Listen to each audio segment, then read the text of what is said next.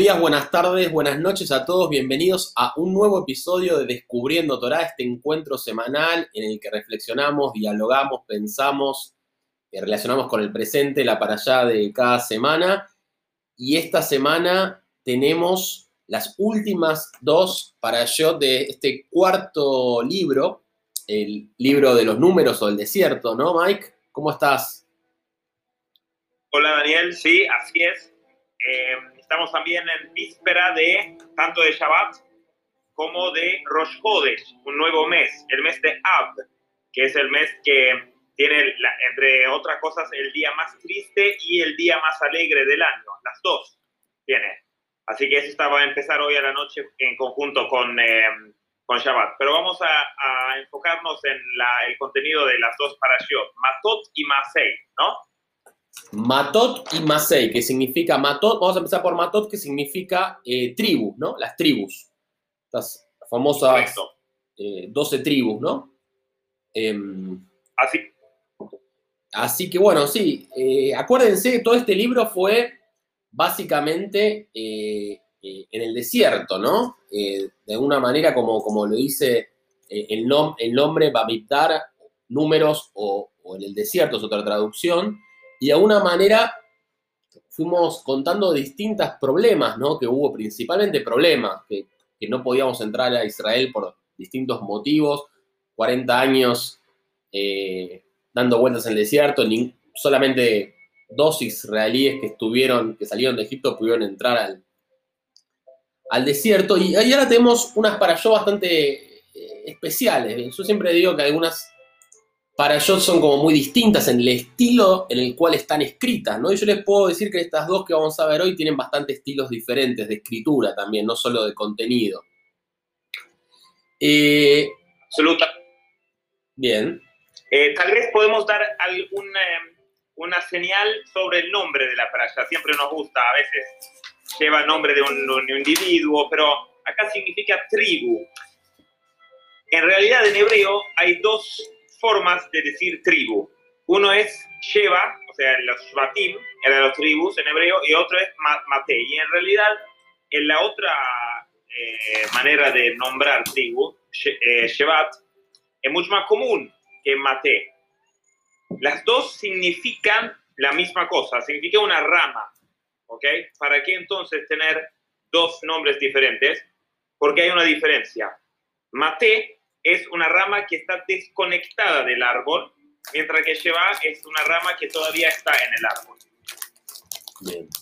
Esas son, son la diferencia entre, entre estos dos eh, eh, formas de, decir eh, palo o rama, en realidad, ¿sí? También la vara de Moshe también es su mate, que como matot, ¿sí? y ahí hay un paralelismo también en donde estamos justamente en, este, en el calendario con el mes de Ab, que, que empezó el exilio con el, la destrucción del templo en el mes de Ab, y ahí dicen que es como que la rama que estaba conectado con el árbol se rompió y se endureció por fuera de su árbol y viajó por todo el mundo haciendo un paralelo con el, la historia del, del pueblo judío. Pero Después, me, ¿no? me, perdí un poco, a ver, Mike. O sea, vos dijiste que matot significa de una manera rama desconectada de su árbol, de alguna manera. Entonces, esto quiere, decir las 12 tribus. Las 12 tribus como si fueran ramas, tribus, ramas, ¿no? Pareciera. Claro, vamos a decir, tu padre era el árbol y ellos están conectados con el árbol con toda la, savia y la... Pero ¿por qué, el, ¿por qué el nombre de la para allá está desconectado? La pregunta. O sea, porque es desconectado, Matot. ¿Por qué? Bien, bien. No, eh, más que el contenido de la perashá, se, se, refiere a donde estamos en el calendario judío, que estamos cerca de, esta fecha Tisha B'Av, en estas tres semanas, se llaman Bein HaMeitzarim, entre las estrecheces o entre los bordes. Entonces eso se hace porque es el exilio. Pero también se puede leer que este libro, como vos bien decís, Bamidbar, en el desierto, el desierto también puede compararse como un exilio en lo cual ellos tuvieron que endurecerse como una rama desconectado de, de su árbol en la búsqueda de, de, poder entrar en la tierra prometida. Y bueno, estos últimos eventos es justamente el contenido de esta allá, porque en la próxima, Masei, ya no hay mucho contenido ahí. Es solamente un, un, breve resumen, ¿no? Bien.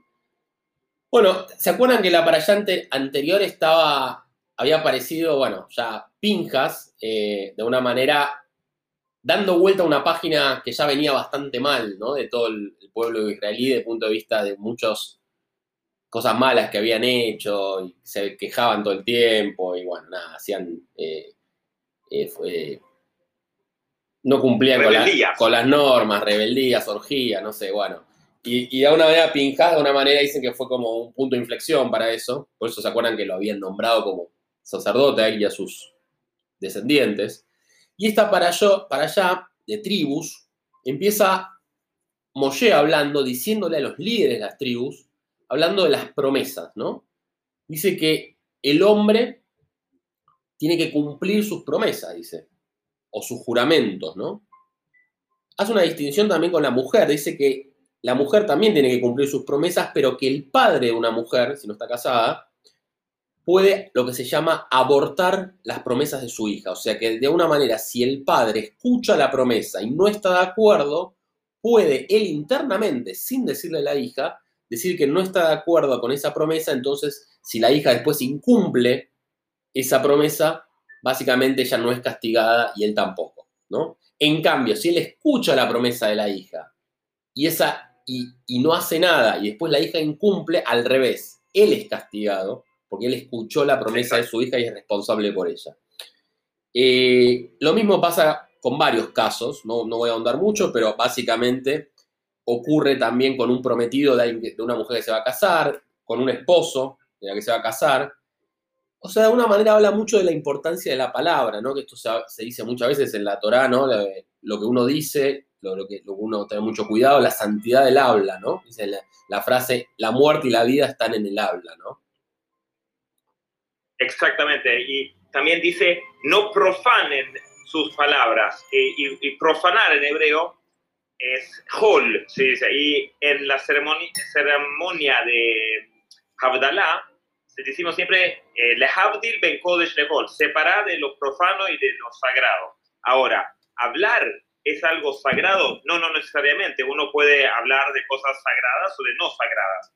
Ahora viene la Torah o un comentario de la Torah y dice, no pienses que solamente el habla sagrado es cuando haces tefilá o cuando estás en el templo, sino que si vos profanás tu palabra, es decir, nos vemos en cinco y no llegás, o siempre empezás a dar promesas o palabras que no, que no, entonces, que no van. Entonces vos mentiste, no, no necesariamente mentiste, pero profanaste.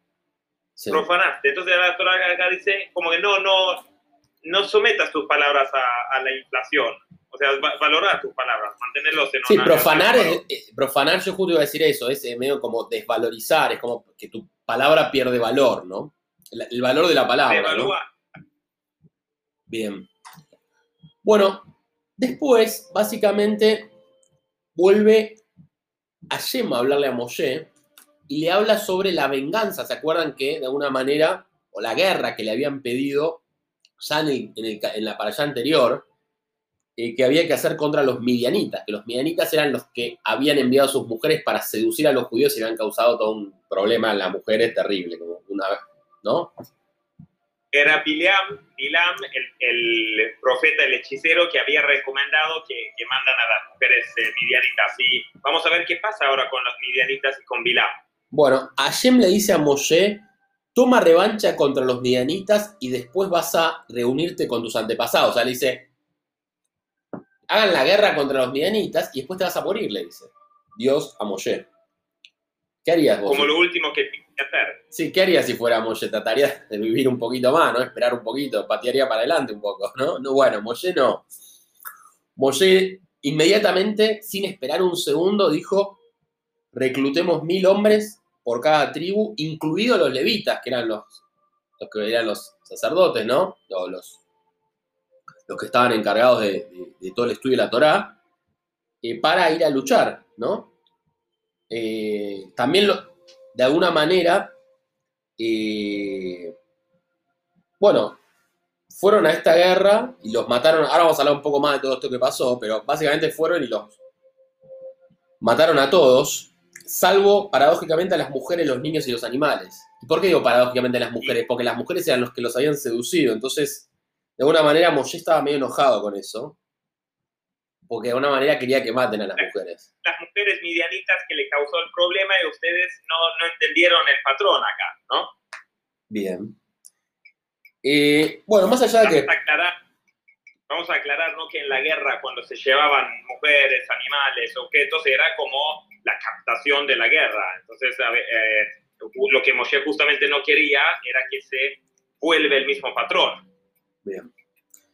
Moshe en realidad mandó a Pinjas a la guerra, él no fue a la guerra, porque de alguna manera él se acordaba que los midianitas, a pesar de lo que había pasado antes, hace muchísimos años, lo habían acogido a él cuando él se había ido enojado de Egipto, de alguna manera porque lo iban a matar porque él había matado a un egipcio, ¿se acuerdan? Porque había hablado mal de los judíos. ¿No? Mike, corregime cualquier cosa. no, como eh, Moshe decís, o... Sí, Moshe, o sea, no, Moshe. Claro, Moshe, Midian, exacto. Eh, o sea, Yitro, el suegro de Moshe, era el sacerdote de Midian. Y la hija de Yitro, Zipora, era la, la, esposa de Moshe, era midianita originalmente, exacto. Sí, pero, los Pinjas pero, pero a Moshe lo habían acogido cuando Moshe se fue de Egipto en un momento. Ah, antes, cuatro años. Después Moshe se escapa, vamos a decir, a, a Midian y ahí lo encuentran. Y le dicen que hay un dice que hay un Ish Mitzri, dicen hay un hombre egipto, porque Moshe aparentaba ser eh, egipcio y ahí en Midian lo encuentra y ahí es en Midian también que Moshe ahí trabaja como pastor eh, y, todo, bueno, el resto, como decimos, es historia. Bueno, vamos a hablar un poco de, es interesante esto de actuar inmediatamente, ¿no? Porque la naturaleza humana no es así. Uno tiene fiaca, es pesado, no quiere quiere descansar. No le, eh, o sea, el hombre de alguna manera no es amigo de esta agilidad, de esta inmediatez por naturaleza, ¿no? Es una, lucha, ¿no? Entre el hacer, las acciones y la pesadez por naturaleza, ¿no? Pero hay varios ejemplos de, la Torá que hay inmediatez, ¿no? En la acción, ¿no? No sé, cuando, no sé, cuando Abraham, Dios le dice que sacrifique a su hijo, no dudó ni un segundo también, ¿no? Inmediatamente Exacto. fue a sacrificarlo bueno, en, este caso también, cuando de alguna manera eh, Dios le dijo váyanse de Egipto, se fueron sin pensar, no es que, o sea, fue difícil, pero lo hicieron. Eh, de alguna manera, esta capacidad, ¿no? De hacer, eh, que de alguna manera no hacer también es destructivo, ¿no? Cuando uno no hace, parecería que no, pero es, negativo también. entonces uno podría preguntarse de alguna manera, cómo transformar a, uno mismo a ser ágil, ¿no? A actuar, ¿no? Absolutamente. Bueno, a mí se me hace pensar en, esa frase que decir, si no te desarrollas, desintegras. Es como que el movimiento está siempre, pero si vos no participas activamente en una dirección, otra dirección va a predominar. Entonces, eh, ese es el valor de la acción, ¿no? Me gustó una frase que dijo mi rabino de cabecera, el doctor Cohen.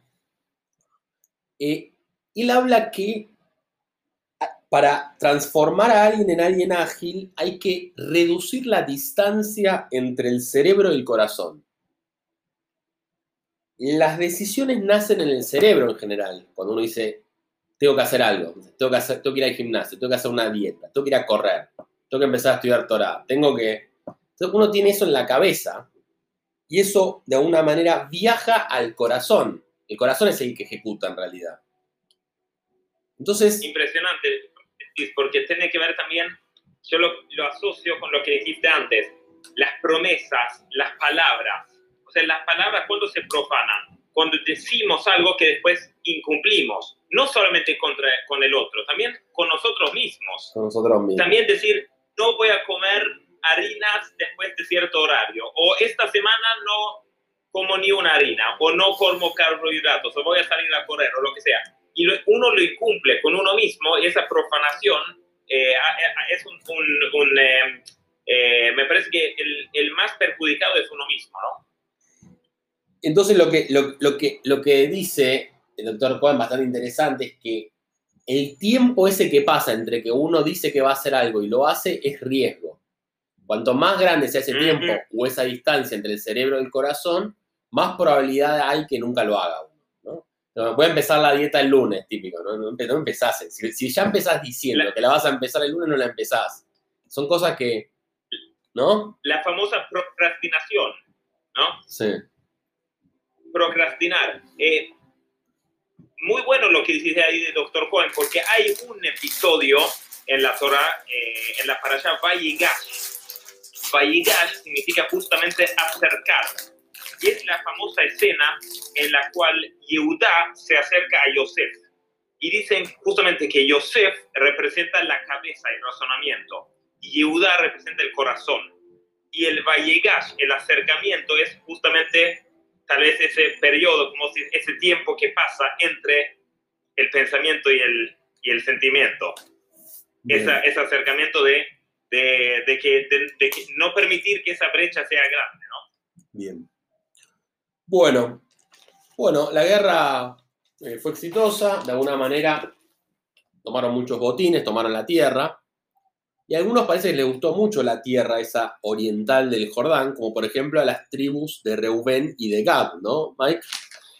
Sí. Antes de entrar en, la, la conquista de las tierras eh, al este del, del Yardén, hay un detalle en la cual Moshe se enoja, como dijimos, por el tema de, de- de las mujeres principalmente, midianitas, pero ahí hay un- algo que confirma el que se enoja pierde, porque ellos llegan a unos cuantos utensilios, ¿sí? Como, como ganancias, vamos a decir, de la guerra. Y Moshe dice, Moshe ve como el macro de la cosa. Él dice, bueno, purificarlo y propone hacer la purificación con el Maim Haim, la, la agua de la vida que hemos visto que es esta agua de las cenizas de la vaca roja, ¿no? Entonces él dice, purificarlo. Pero el azar, el hijo de Aarón, dice, no, para, acá te- tienen que limpiar cada utensilio y hacerlo cayer, porque ellos comieron cosas de sus, sus cosas. Ahí podemos ver que el azar va al micro, va cada utensilio tiene que limpiarse. Moshe ahí, vamos a decir, pierde ese detalle porque dice, lo, lo hacemos por general, solamente purificarlo, no entras en cada co- cosa. Y ahí es una enseñanza de el que se enoja pierde. Como Moshe se enojó, no vio tantos detalles y tuvo que entrar el azar y decir, no, no, no alcanza lo general, acá tenés que ir al- a lo micro también. Moshe se enojó por lo de las mujeres, eso. Cla- Claro, y, Claro. y de- y como consecuencia, cuando uno está enojado, uno a veces pierde detalles y Bueno, las tribus de Reubén y de Gad les gustó un poco esa tierra, que todavía no era Israel, era porque era al este del río Jordán, exacto. lo que hoy es Transjordania. Entonces le piden a Moshe quedarse en, ese, en esa tierra. Dicen, nosotros no queremos ir a Israel, nos queremos quedar acá, acá nuestras vacas van a estar bien, hay buenos pastos. Moshe, ¿qué hace? Se enoja también, Mike, se vuelve a enojar. Dice, ¿cómo puede ser? Ustedes quieren parar acá, tenemos, Dios nos manda conquistar Israel, ustedes ahora van, a, van a, a poner presión a todo el mundo para que no vaya, nosotros necesitamos empujar a todos para que vayan, bueno. Y de alguna Lo manera, mismo que hicieron sus, sus antepasados, los espías. lo mismo que han hecho no los espías. nada de no ir para adelante. ¿no? Exactamente, pero ahí ellos reflexionan y le dicen, le proponen algo, le dicen, mira, nosotros dejamos a nuestras mujeres, niños y animales acá y nosotros vamos a luchar a Israel. Si ganamos, volvemos y vivimos acá, pero no, se- no te preocupes que vamos a luchar con ustedes. Y Moshe acepta, Exacto. le da el ok. Sí. Y ahí escuché un, un comentario interesante. Dice, si la idea de Rubén y Gad era quedarse del otro lado de Yardén, vamos a decir en un territorio o en un, que, o en un barrio, vamos a decir, que era por comodidad de ellos, porque ellos tenían mucho ganado, dice. Entonces querían estar ahí porque era muy bueno para el ganado la- la- las tierras esas. Entonces dice que hay gente que adaptan toda su vida a su business. ¿no? O, o sea, si ellos pueden vivir con riqueza en ese lugar, no le importa el propósito. Ahora, si ellos sí estaban eh, eh, dispuestos a acompañar a los otros tribus para conquistar la tierra y después quieren ir a, vivir ahí, no hay problema. Entonces eso lo compara con el tema de tener o no tener, en este caso es ganado, pero en realidad es, es riquezas. O sea, ¿no? dicen Abraham, por ejemplo, era muy rico, tenía un montón de sirvientes, eh, ganado, etc. Pero él no fue famoso por eso. Él fue famoso por cómo era él. Además tuvo eso. Y eso era lo que sospechaba Moshe que Rubén, los tribus de Rubén y Gad no había captado totalmente. De que la, la cosa material en sí, si no hay un propósito atrás, no tiene ningún valor. Ahora, si uno vive con valores y además la vida lo bendice con un montón de, de comodidades, mejor aún, perfecto. Pero eso no tiene que identificar a la persona. Bien. Bien. Bueno, Mike, creo que con eso terminamos la, la 42, ¿no? El capítulo La- número... La, la. Matot ya estamos acá eh, eh, cubierta y vamos avanzando hacia la última para allá de la, del último libro de la, de la Torah, la para allá Masei, viajes. Más seis, sí, viajes o etapas, estaciones, sí. Bueno, Sí. básicamente esto ya lo habíamos hecho en otro capítulo, pero lo primero que hace es narrar todo el viaje que, que habían hecho por el desierto, desde que salieron de Egipto hasta el momento que están ahora, antes de cruzar el Jordán, enfrente de, de Israel, ¿no? Sí, puede compararse con un resumen, pero en lugares eh, de todo este relato. El relato del libro, el último episodio es como que resume todo, pero vamos a decir en el formato de lugares, ¿no? Sí, parece como una guía de viaje. O sea, esta- el formato por cómo está hecho Sí. es como un itinerario de, de un de un viaje, ¿viste? Si te Sí. vas- está tantos Sí, días sí, estuve acá, después tenés que tomarte el avión, después de quedar tres días en esta ciudad, no estés más tiempo, después tenés que ir a esta, bueno, como va relatando todo el, el- básicamente los, ¿no? Los, los- el, itinerario de viaje. La escala parque, después vas a, claro. Parar este hotel, ojo con este barrio, sí, básicamente le... Y después, Acordate que eso, sí, exacto. de Ahí alguna... tenemos algún, eh, algún, ¿tenés algún comentario sobre eso? Porque si no son solamente nombres. Seguramente que muchos de estos nombres tienen también significados, ¿no? Y entonces eh, el nombre no es solamente un nombre de un lugar, sino un estado.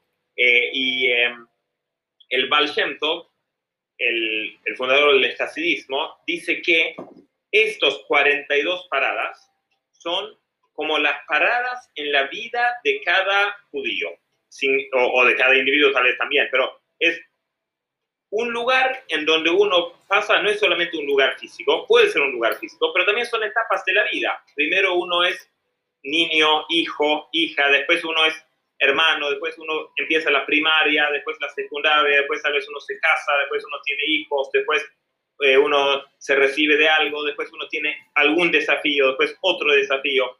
Y cada individuo toman estos 42 estaciones un poquitito diferente, pero sin superar el desafío anterior, no puedes ir al próximo, al próximo.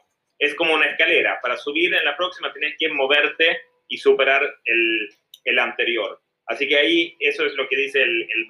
Por un lado, en la vida individual, cada uno cambia de cosas. Puede ser cambiar de barrio, puede ser cambiar de profesión, eh, diferentes etapas en la vida. Y el libro Bamidbar, que se cierra con esta perashá, también puede reordenarse las letras. Entonces tenemos Daber Bam. Daber significa hablar. Y Bam significa hablar de ellos. Y Bam justamente suma 42. Entonces es como que el libro habla de esos 42 etapas, más en profundidad. Y también, si lo hacemos el paralelismo con lo que vos mencionaste antes, rebeliones, alguien se enoja, algo no funciona, son todos así pasos en, en estos diferentes desafíos y superaciones. Bueno, después de eso, después de relatar este itinerario, eh, de alguna manera Hashem le, dice a Moshe eh, que cómo tienen que conquistar la tierra prometida, ¿no? Le dice que expulsen a todos, que destruyan sus templos e ídolos, que si no lo hacen, ellos los van a hostigar después, ¿no? Medio como que sea muy contundente, ¿no? Y después sí hay una clase de geografía, Mike, porque explica los límites que tiene la tierra prometida, así como suena, eh, tal cual, con una descripción muy geográfica que podría estar en un manual de geografía, Mucha presión. ¿sí? Y dice, bueno, el límite del sur, el que va a estar el desierto, el mar muerto, el límite al oeste va a ser el mar grande, que es el Mediterráneo, al norte el monte Or y al este el río Jordán, básicamente, ¿no? Eh, habla de quiénes van a repartir la tierra. O sea, ya habían dicho qué tribu iba a ir a cada lugar, pero después dice que el azar y Yehoshua, acuérdense del azar, el sacerdote había sucedido a Aarón, ¿no? Y Yehoshua era el que iba a suceder a Moshe. Ellos dos iban a ser los responsables de repartir la tierra entre las doce tribus, ¿no? Sí, va a ser como, como vos decís. El azar es el, sucesor de Aarón y Yoshua es el sucesor de Moshe. Y después habla de las que va a haber ciudades para los levitas. Acuérdense que los levitas no iban a tener una, tierra propia, pero que cada una de las otras tribus tenía que dejarle una cantidad en total de 42 ciudades de las cuales había seis que iban a ser también ciudades refugios. ¿Se acuerdan que habíamos hablado de esto ya? No me acuerdo en qué para allá, pero habíamos hablado bastante, porque yo ya lo había leído esto. Menciona en, eh, en el próximo libro, en el libro de Devarim, porque el libro de Devarim, la cual vamos a leer la semana que viene, eh, es una repetición de la Torah, eso lo dijimos muchas veces, entonces solamente repite, y una de las cosas que, que se repite son las ciudades de refugio que acá está mencionada por primera vez. Ah, entonces me confundí yo. Bien. Eh, nunca entiendo por qué le dan tanta importancia a las ciudades de refugio, pero bueno, ahora vamos a explicar lo que es porque está bueno el concepto. Dice que si una persona mata a alguien sin querer, lo que se llama un asesinato involuntario, ¿no? Supongo un accidente de tránsito, digo, para decir algo, no vas manejando, Dios me libre. Eh, un accidente. Dice que esas personas que ocasionaron ese asesinato tienen que ir inmediatamente a las ciudades refugio que están indicadas muy claramente cómo llegar. ¿Por qué? Porque si no, los familiares del que falleció, del asesinado, o el muerto, mejor dicho, van a ir por la venganza de esa persona si la ven, o van a sufrir si la ven, con lo cual tiene que irse, tiene que de una manera refugiarse en otro lugar, huir. Eh, bueno. ¿Hasta cuándo? Perdón, Mike quería decir algo, sí.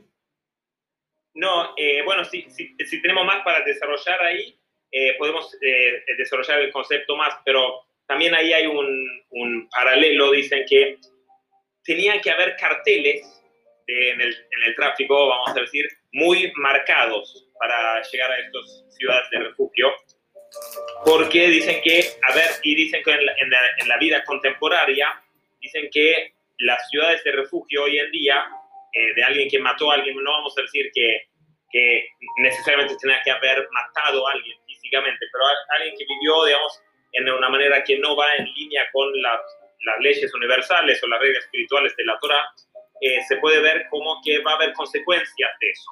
Entonces, estas que te quieren ir a matar, vamos a decir, hay una ciudad de refugio y eso es empezar a estudiar Torah y vivir en línea con la Torah. Y eso tiene que ser como una ciudad, una ciudad de refugio.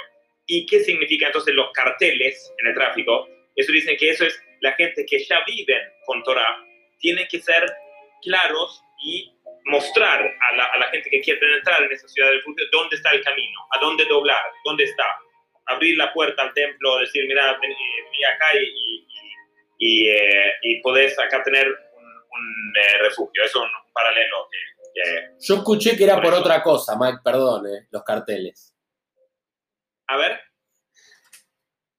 Yo escuché que hay muchísimos carteles porque lo que trata de hacer es que no se hable mucho de lo malo y más cuando hay dudas, porque puede haber blasfemia. Si vos decís, necesito llegar a la ciudad de refugio, ¿y por qué? Porque maté a alguien y no sé si lo hice sin querer, pero me dicen que lo hice a propósito. Entonces, si hay carteles, no le tenés que preguntar a nadie cómo llegar. Entonces, no se va, no, no se va a difundir, esto lo leí, no se va a difundir las cosas malas que hay dudas, no es como, eh, como era el palabrerío, ¿no? Para que no se haya más rumores. Los rumores de hoy en día, básicamente, ¿no? Las blasfemias claro, que hay. Que tan general el lugar que si alguien está yendo para ahí no hay nada raro, porque es algo que hay carteles por todos lados. No tiene que preguntarle a nadie cómo llegar. Si vos le preguntás a alguien cómo llegar, es probable que termines hablando de por qué estás yendo ahí o te obliguen a hablar de eso. Entonces, de alguna manera, como hay carteles, no hace falta eso.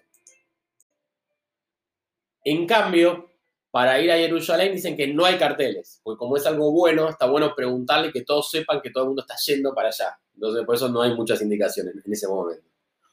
Bueno, Buenísimo. ¿Hasta cuándo, Mike, la persona tiene que estar en la ciudad de refugio?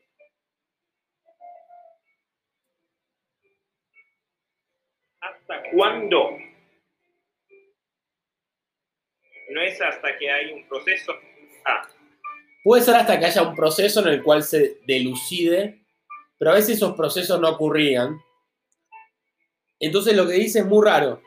Dice que va a tener que estar en la ciudad refugio hasta que se muera el sacerdote principal, o sea, el que era Aarón antes o ahora es el azar, ¿no? el azar. Muy raro, ¿no? Sí. ¿Qué tiene que ver el sacerdote principal con este asesinato involuntario, no? ¿Qué tendrá que ver? Sí. Bueno, es interesante la explicación porque dice que el sacerdote principal es el que hace la tefilá en el día del perdón pidiendo para que no pasen estas cosas. Con lo cual, si pasaron estas cosas, un asesinato involuntario, imagínate que es algo terrible, ¿no? Por, por donde lo mires, es porque ese- esa tefilá no estuvo bien hecha. Entonces, de alguna manera, en esa tefilá que, que el sacerdote principal ahora la pide por la vida, ¿no? Pide por, por- porque haya vida, no que haya muerte. Entonces, de alguna manera, hasta que no muera ese sacerdote, él tiene que quedarse en la ciudad refugio. Como que el sacerdote ahí es un poco responsable para, para este involuntario, o sea, el, el asesinato por accidente, o el asesinador por accidente, vamos a decir. Exacta, sí, sí, es, es responsable que haya pasado tan malo. ¿no? Entonces, Sí, sí. es medio raro, ¿no? Porque, ¿qué pasaba? Dicen. ¿Qué es lo que querría el asesino involuntario? Que se muera el sacerdote principal. Porque él quiere salir de la ciudad refugio, probablemente, y volver a su pueblo. Entonces, Sí, a su tribu. a su ¿no? tribu, sí. A su lugar, sí. Entonces, ¿qué pasaba? Los familiares del sacerdote principal le mandaban regalos a la ciudad de refugio para que los que estaban ahí encerrados no pidieran para que se muera el sacerdote principal. Mm, Entonces, ¿qué pasaba?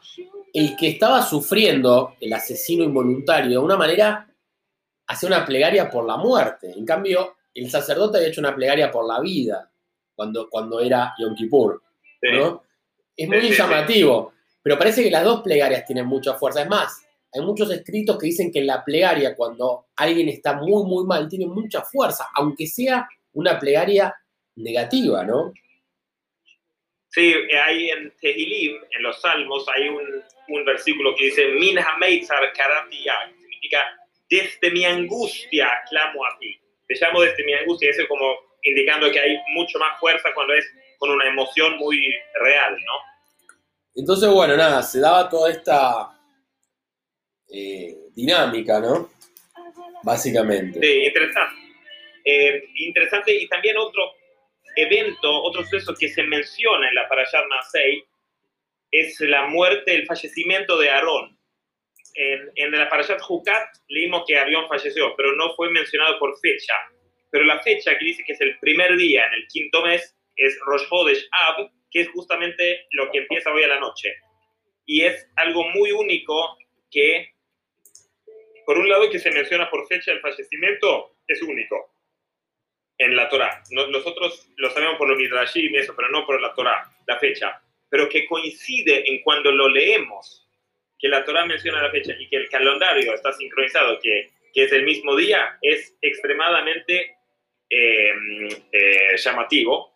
¿Y por qué? Entonces, en la Torah siempre hay un- una razón y eh, dicen que como estamos en este Rosh Hodesh Av, en este mes de que se dice que cuando entra el mes de Av se reduce la alegría, es un mes un poco angustiante, ¿sí? Entonces dice que Aarón era el antídoto de eso. Aarón era, se puede leer como Aharón, es Ahabá, Rabá, el Nefilá, mucho amor a los caídos. Aarón era muy de cerrar un ojo, de, abrir el corazón, de ser bueno, de hacer paz entre los hermanos, entre los cónyuges. eh, y se dice que justamente que el, el templo se destruyó por lo que se llama el odio gratuito, eh, y Aarón lo que representaba era amor gratuito, el amor eh, inmedido. Eh, y, y es interesante entonces que justamente acá lo, lo, lo mencionan un poco tal vez como una guía para, para este mes, eh, para tenerlo a Aarón como, como ejemplo, ¿no?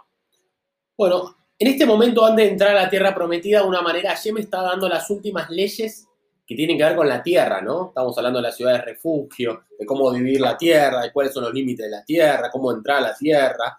También habla de los casamientos intertribales. Esto es interesante, porque hay un planteo de la tribu Yosef que dice, pará, tenemos un problema, dicen, sí. ¿Se acuerdan que había unas mujeres que habían dicho, para nosotros somos hijas únicas, con lo cual queremos que nuestro legado continúe de nuestro padre? Entonces, lo que decían es que si esas mujeres se casaban con un varón de otra tribu, de una manera ese legado o esa herencia iba a ir a la otra tribu, iba a cambiar de tribu. Entonces, algunos hombres de esas tribus dijeron, no queremos que eso pase.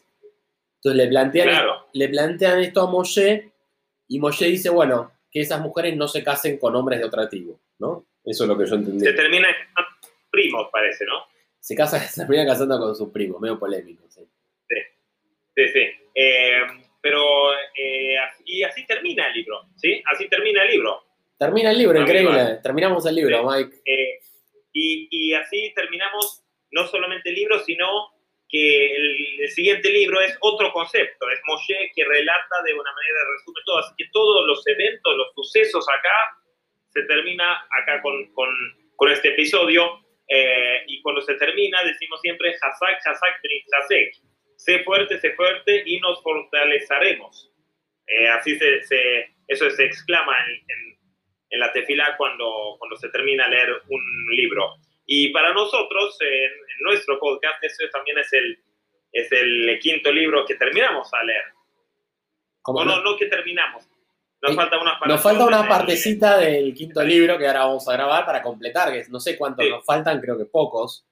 sí, pero, pero estamos, estamos muy cerca de, de, nosotros. vamos a decir que estamos más cerca que el ciclo de Parashot de terminar. El quinto libro, Mike, es, eh, es un resumen de todo, dijiste, Moshe cuenta, cuenta todo. Sí, vamos a decir que hasta ahora siempre Moshe dice eh, las cosas, pero funciona como un micrófono. O sea, lo que Hashem dice, Hashem, eh, Moshe es tan transparente que simplemente transmite. En cambio, en el libro de Barim, que significa palabras, que vamos a empezar a leer la semana que viene, Moshe ahí sí filtra pero es filtrado por Moshe, no es filtrado por cualquiera. Pero él ahí filtra y lo baja al nivel que el pueblo puede entender. Como un gran comunicador, eh, lo adapta al público. Y es su último discurso, que dura durante 37 días, desde Rosh Hodesh Shvat hasta el 7 de Adar, eh, y todo el libro dura durante este, este periodo y vamos a ver que tiene un formato totalmente diferente a, a los libros anteriores. Bueno, bien. Bueno, Mike, entonces eh, haremos eh, de Barim, ¿no? Palabras, el último libro, ya la, la para allá que viene. Eh, y bueno, completaremos eso, esos, esas parashot para tener todo, toda, la, toda la Torah grabada. Absolutamente. Bueno, Devarim significa justamente palabras y como esta, esta para allá, el Matot empezaba con con las promesas, las palabras. Y este libro, Bamidbar, significa desierto, pero Bamidbar también puede reordenarse las letras y es Medaber, que también es hablar, parlante. Así que vamos a, vamos a hacer el desierto, que en vez de ser un lugar árido y estéril, algo parlante y, y con el nuevo libro de Devarim seguramente vamos a entender un poco más. Nos falta grabar cinco para Shot, Mike. De la 44 a la 46 esas tres. Después grabamos ya de la 47 a la 52 y nos faltan las 50. Las últimas dos no las grabamos, de las últimas dos de todo, las 53 y las 54. Ah, no sabía. Ok. Por lo que tengo acá escrito. Ah, no, no, las 53 y las 54 las grabamos, perdón. pero las grabamos después, en otro, las grabamos después, en otro, sí, las grabamos, pero, pero te puede haber parado un poco. O sea, nos faltan solamente, tienes razón, nos faltan solamente la 44 a la 46. Eh, tres, tres, tres para yo. Tres para yo. Bueno, bueno, síganos para los últimos tres para yo y después, por favor, eh, escuchen todo el, ciclo si quieren, si les interesa. Así eh, podemos estar conectados. Bueno, muchas gracias a todos. Shabbat Shalom. Descansen. Shabbat Shalom y Nos vemos la próxima. Chau, chau. yes.